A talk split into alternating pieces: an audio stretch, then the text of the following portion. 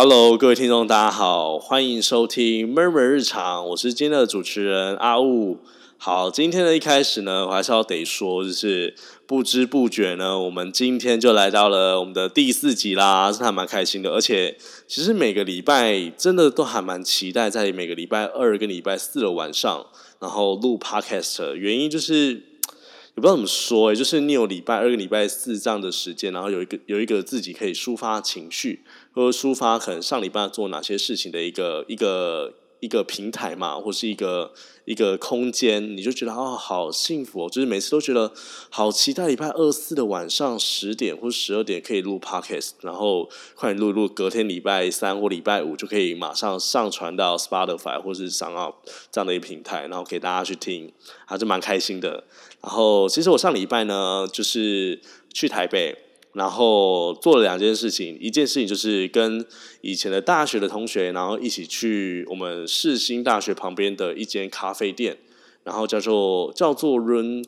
Run Coffee Roaster，然后它中名叫做小废墟咖啡，然后还蛮特别的诶，因为其实这是我第一间第一次知道这间咖啡店，然后也是也就是因为最近知道吗，就很多完美的行程，然后想要去。拍照啊，然后想要去吃一点下午茶，或跟朋友出去聊聊天等等，所以就会找一些蛮特别有味道的咖啡店，然后就找到这一间。然后这这这个咖啡店是还蛮特别，就是它就是一个小废墟，然后把它改成像小木屋的感觉。然后其实，然后整个里面还蛮蛮没有特别的装潢，但是很有味道。它位置也不多，然后重点就是它的甜点还蛮好吃的。然后我觉得这蛮蛮值得大家就是有空的话，如果你是台北或新北的话，我觉得这间店还蛮值得去逛逛或者是去拍照的。OK，这个就是以上的小分享。那当然就是我们上礼拜就是拍了一个一集关于这一间餐厅的 YouTube 啦。那如果你有在追踪我的 YouTube 或者是 IG 的话，就是应该可以看到我跟朋友去吃间这间咖啡店，然后它的甜点不是蛮好吃的，它有一个叫做香蕉排跟。没好运的这两个，我觉得是我这我这次点这两个，那我就觉得蛮好吃的，就是蛮值得推荐大家的。那另外就是我们去参加了，呃，礼拜日就是呃礼拜六晚上，然后就去参加了味丹的一个弹珠汽水的一个活动，然后就是玩那种绝地绝地重生绝地重生嘛的一个一个枪战，然后就去那边玩游戏，然后拍照，然后也是蛮蛮特别的活动，但是是整个礼拜都是一直在下雨，其实也是。蛮烦的，那这重点就是，那台南的天气真的超级无敌好，但是一到台北就是整个糟糕到不行。然后另外就是，我觉得台南真的很麻烦的，就是呃，我那一天其实就是下午跟朋友约，但我礼拜六早上呢人还在台南，然后我就一直很想要赶赶快去台北，可是你知道台南的高铁站在离市区非常非常远，所以你可能要搭，我还要搭火车到高铁站，然后再从高铁转到。呃，从台呃台铁转到高铁，高铁再搭呃高铁到大高铁的火车到台北，这样一来一往其实是两三个小时，然后客运呢大概在三个小时，大概大概是四个小时的时间，所以你看有时候都想说，我为了一个小时的车程，然后然后就多花了将近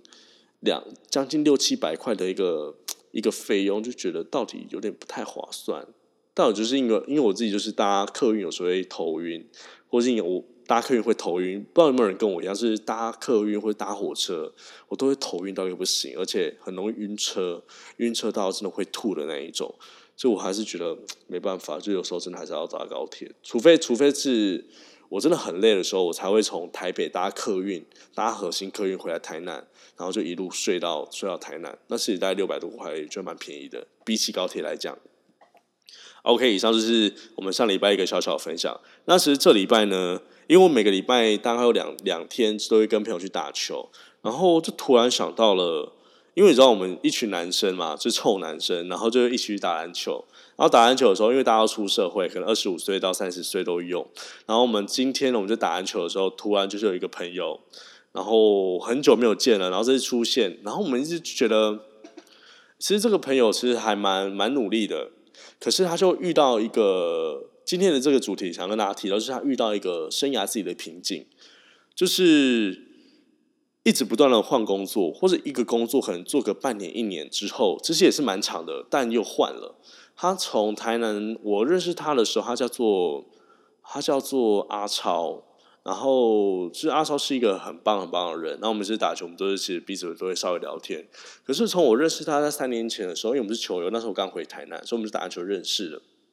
那其实也是朋友的朋友。然后那时候我们认识他的时候，刚好在做保险，在做一个保金。然后做完保金之后，过没多久，他就跑去旅游业，就是做那个旅游的业务。然后做完旅游业务，可能过没多久之后，就跑去做。是呃，跑去做探索马里，就是烧烤店。然后做完探探索马马里烧烤店之后呢，最近他又跑去我们的百货公司做了一个呃美食街的一个职位。然后现在他跟我说，他们又说，现在聊天的时候又说，哦，这个职位，这个这个柜啊，到十一月又要撤柜了。然后他很，他一直在想说，他为什么就。人生就是一直不断不停的换工作找工作，然后都要想着有一餐没一餐的，然后工作怎么都这么稳定，这么不稳定，然后找不到自己喜欢或是想要的工作，或者是可能在工作上一直在想说，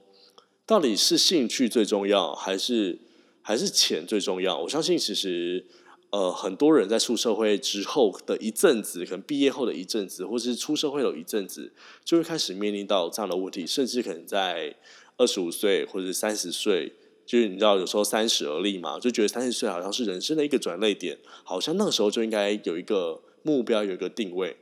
那我觉得，其实我这样的一个状况啊，状况其实是在我二十四岁的时候，我记得是我。在我世新大学的研研毕第二年，就因为我们是转学生嘛，就是有听过前几期几集的听众应该都知道，就是我是转学生嘛，所以我理当在学校是就会延毕一年。那是我后来在实行大学是延毕两年。然后最后我才真的毕业了，然后中间我还休学了一年，在延毕的延毕第二年的那一年，我休学了一年，然后之后才把学这个完完成。那这个比较细啦，因为之后再跟大家分享为为什么我中间会去休休休学一年。那所以我觉得我在这个状况遇到的时候是在二十四岁的时候，然后那时候我已经在世新大学已经新延毕一年了，就是延毕一年。然后那时候我记得我好像也是休学一年，然后这个时候是因为。我遇到了几个问题。第一个问题是，呃，我遇到了感情上的问题，你知道吗？当你长大之后啊，爱情就不已经不再像是那种哦，小时候的我喜欢你，你喜欢我就可以在一起了，而是长大之后的爱情就变成我们的喜欢是有加有带附加价值的。或是我们需要去看到对方的一个社经的地位，或是经济的条件，或者是他的一些背景，或者是他的一些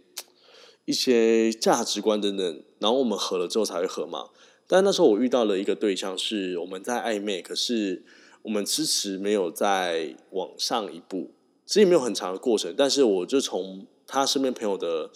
一个言论中，我就发觉，好像他认为我的那时候的社经地位，或是我那时候的工作条件，其实是不是那么的好的。然后那时候我记得，我那时候是记者，然后我就开始去反思：难道记者这份工作对我来讲，好像不是我原本原本以为很好的一个的工作，但后来好像对他人来讲，并不是这么的好。我也去好好去审视自己一番，然后加上我开始去思考，呃，我这样的工作。对我未来的职业发展以及未来，那时候因为我们家里有一些状况，可能呃爷爷奶奶跟因为我们家是一个大大的家族，然后在台南，然后是一个牧场，所以他想说那时候我们家里有很多状况，所以这这这这些因素接踵而来的时候，我就开始面临到我们今天想跟大家提到的叫做第二次的成年。我觉得第一次的成年啊，很简单，就是当你毕业出社会后的开始，那就叫做第一次成年。或者是你从大学开始，你就开始对自己负责任，开始去打工赚钱，照料自己的生活的一切的时候，那就是那个叫做叫做第一次第一次成年。可是所谓的所谓的第二次成年，我我认为啦，应该是他是被生活跟周遭的环境，或是一些压力，或是一些情绪上的勒索，然后他被逼出内伤的成年。意思就是他有很多的一些一些的无奈。然后跟碰到很多一些的问题，但他不知道如何去解决，他也无力去解决这些问题，然后后也没有任何的方法。所以我那时候我二十四岁的时候，好像我就遇到了这样的这样的问题。然后我也觉得哦，我真的不知道无力去解决那些事情，然后我就真的哦一个人。可能有一有好几天，一个晚上，可能下班之后我就在床上，然后抱着抱着枕头，或者是窝在棉被里面，不断的大哭，然后觉得自己好像很没用，很没有目标，甚至根本不知道未来到底自己能干嘛，甚至到底能不能出人头地等等这样的一些想法，就是一直一直出来，一直出来。我相信其实，呃，这样的问题会面面临到很多很多不同的人，可能有些人是硕士毕业，然后。没有任何的，然后刚刚出社会也会面临这样的问题，或者是有人在三十岁的时候遇到这样的问题，所以我觉得呃每个阶段在第二次成年会碰到的问题都的时间点都不太一样，但这些这个这个这个东西出来，这个问题出来之后，那个才是真正我们该成长的时候。所以跟大家分享，就是我那时候呃二十岁遇到这些问题的时候，我真的是无力解决，然后那时候我自己好像。也觉得我自己在台北实在是有点混不下去了，然后我就认为我应该要花一点时间去处理好自己的情绪，所以那时候我就休学，然后从台北搬回了台南。那从在台北搬回来台南那那一时间，我记得是二十四岁，快快二十五岁，就是在二十四岁的。冬天，然后我还骗我的室友，因为那我的室友那时候我的室友是我的学长，他那时候已经是一个新闻台的主播了，我就骗他说，哦，因为你知道我们就是刚合租而已，然后我就是很很怕，就是我不知道怎么跟他讲说，我就每年待待在台北，然后我不知道怎么待在台北，所以那时候我就骗他说，哦，我妈妈，我妈妈那时候，我跟他说我妈那时候可能就是生病，那我需要回台南去照顾她，我就花了不到一个月的时间，我就把所有的那个。呃，行李全部搬回台南，就就这样子，然后留下我很错的一个学长，然后他可能到现在还不知道这件事情。对，对他目前是三立三立的一个主播跟记者啦。对，然后我对他蛮亏欠，但后来就是我们还是要把这个关系维持住，然后我也跟他说，一直跟他道歉这件事情。所以那时候我回台南的那那一年，就是二十岁快二十五岁那一年。我觉得我花最多的时间是在干嘛？大家知道吗？其实我回台南花了将近半年的时间在家里，然后我去认识自己，然后去反省自己，跟去思考自己未来真的要走、要真的要走的路有哪些。什么意思呢？其实就是，呃，我回台南那那半年。那不是那半年，从我从我回台回台南到现在已经大概已经快三年多，快四年了。那我觉得还蛮有感，就是我回台南的那半年的时间，我一直在认识自己的接下来路怎么走嘛。那就是我花了一个方，我用了一个方法，就是我不断的去看书，看了很多一些投资理财跟创业理财，或者是一些一些逻辑思考的一些书，我要去理清。为什么我现在有这样的想法？是过去的什么样的观念去给我这样的一个一个想法？以及为什么我为什么一定要从国中、高中、大学，然后到出社会，我到底在走一个什么样的路？我是期我是走一个被社会期待的一个路呢？因为有些人就是这样嘛，就是觉得哦，你当医生，或是你当律师，或是你当什么师，你的路才走得好。或是人家希望去走什么样的路，你就去走什么样的路。其实后来我就去思考这一切，我发现我后来其实想要当记者，或者想要走新闻，或走大船，最大的一个原因就是有点想要光鲜亮丽。意思就是，我希望跟朋友在聊天的时候，就是当有人在问我在做什么工作的时候，我可以很大方的跟对方说：“哦，我在电视台上班，我在新闻台上班。”那通常可能。比较不熟新闻台北新闻台这样环境的人，就会有一股啊天哪！你怎么会你怎么会在在电视台上班，怎么在新闻台上班，会露出一种很羡慕的眼光。后来我发现，我好像是这样子，就有一有心里的某一个部分是这样子，而不是全然对新闻或是做或对会呃或对对电视或对传播这样这一块是有这样的一个热忱。所以后来我反思了这一块之后，我才大概知道我到底。是一个什么样的人？所以我花了很长时间去认识自己，然后才开始慢慢走出一个属于自己的路。所以后来在台南的这半年，我告诉我自己，我还是要回回去世新大学把我的世新大学的学历完成。但我知道未来就不会再走新闻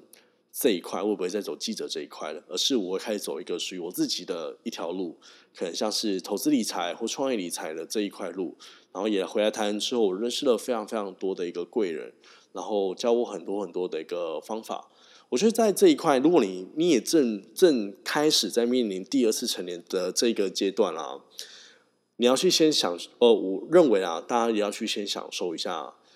享受这样的过程的一个情绪，因为我们太少去让不开心的情绪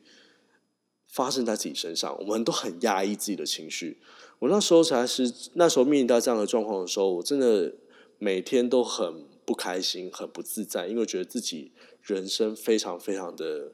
渺茫，然后没有任何的成就。但我在二十四岁之后，我我面临到这个第二次成年的状况，然后再开始走出来，帮自己制定好未来五年、十年、数年的一个计划、小目标、中目目标、大目标的时候，我发现我在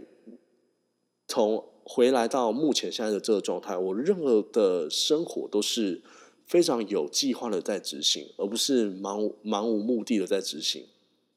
所以，其实今天我们跟那个朋友在聊天，在打完球跟朋友在聊天的时候，我们也是，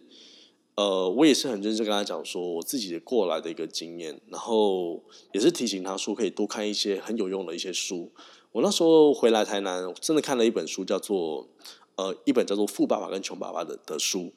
然后，其实坊间是很多人都会鼓励鼓励。鼓励每个人去看这本书啊！如果你想要做投资理财或创业理财的话，这本书真的是我认为啊，它是一个很棒的一个 Bible。先不要去撇开它到底有没有实质的一个一个一个方法，因为有些书它是不给你方法，它在教你逻辑思维跟思维上的一些调整，或是价值观的上的一些调整。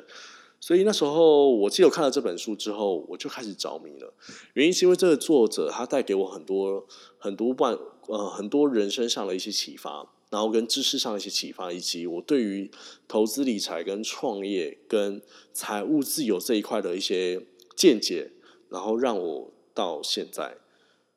那我觉得很棒，然后未来其实我也很有机会跟大家去分享这本书的每一个内容。其实这本书哦，它不是只有一本而已，很多人都以为它只有一本书，其实它是一个一个系列的书籍。《富爸爸跟穷爸爸》这一本书大概有将近二十几本书哦，快二十本，我记得快二十本。然后他每年这一两年还是有在出新的书。这个作者他目前还在，而且他在台，他在台，他在美国拥有将拥有将近。一千个、一万个、八千多个到一万个的一个物业管理，就是他有一一八千到一万个房产，然后是做出租，然后每个每个月都有将近将近有几百万到几千万的一个收入的资产型收入的模式，所以我觉得这本书还蛮值得大家去学。如果你今天想要走创业走投资的话，我觉得它绝对是一个圣经，因为我觉得任何事情一定要先把自己的观念先搞清楚之后，你才能去做最正确的方法，而不是。在什么都不懂的情况下，就冒险去投入这件事。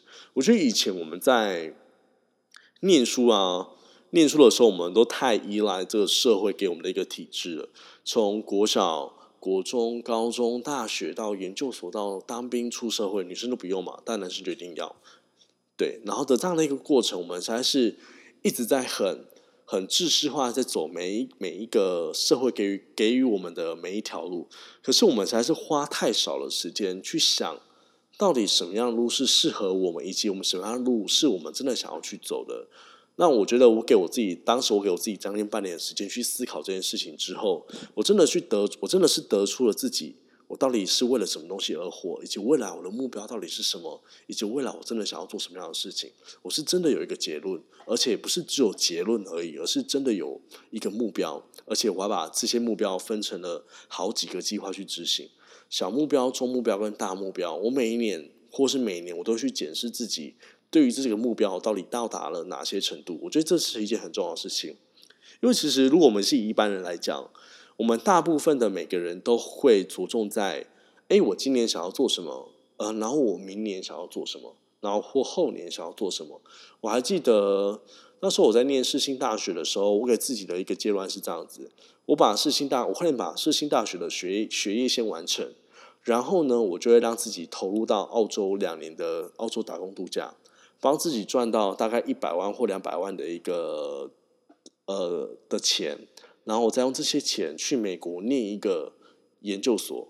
然后这时候就顶了这样一个很光环的学历，然后来到台湾或在国外念书或工作，要继续工作等等。这是我本来很早期在二十几岁的一个目标。然后我我觉得我已经做了很棒的一个 plan 哦。可是你看，现在我现在做的事情跟完全不一样。我现在在做的事情反而是。投资跟创业，投资房地产，投资金融商品，然后做自己的 KOL，然后再自己做自己的 Podcast 跟做 YouTube，然后现在也是努力的想要在三十岁的时候可以出自己的第一本书或第二本书。我确实，人生其实是很多很多变化，但你一定要很认识自己之后，你才会知道你自己真的想要什么。所以想要跟大家讲的是。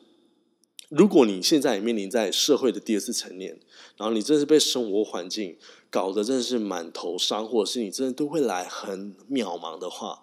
我相信各位啊，你要先，你一定要用 open mind 的心态，用最开放的心胸，多去询问你身边那些最成功的人，然后去询问他们，他们是怎么做过来的，你知道吗？呃，当如果你一个月只有三万的话，是不是我们身边大部分一个月？如果你的身边是一个月月薪只有三万或四万的话，其实大部分哦，认真的，你身边的朋友大概也是这个水平水平的人。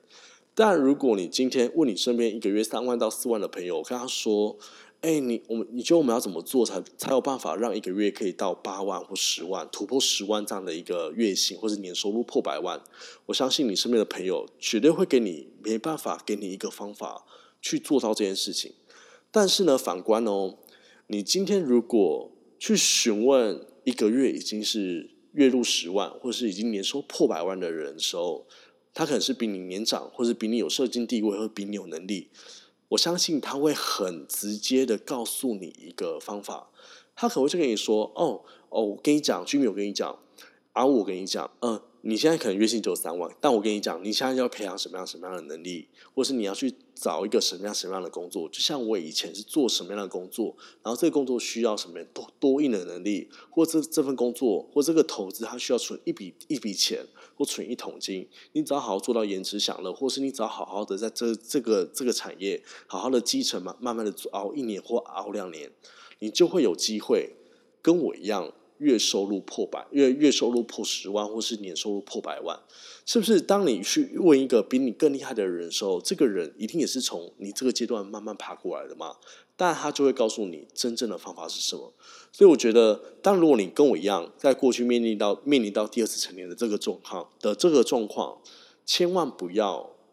不要一直。一直自己去埋头苦干，然后去思考到底怎么去做。你可以花很多很多时间或很多方法，你去询问你身边那些很厉害的朋友，或者是多去看那些很有用的书籍，理清你脑子里自己的思绪。但最重要的就是你一定要去更认识自己。好，那以上呢就是我们今天这一集 podcast 的一个内容。我相信啊。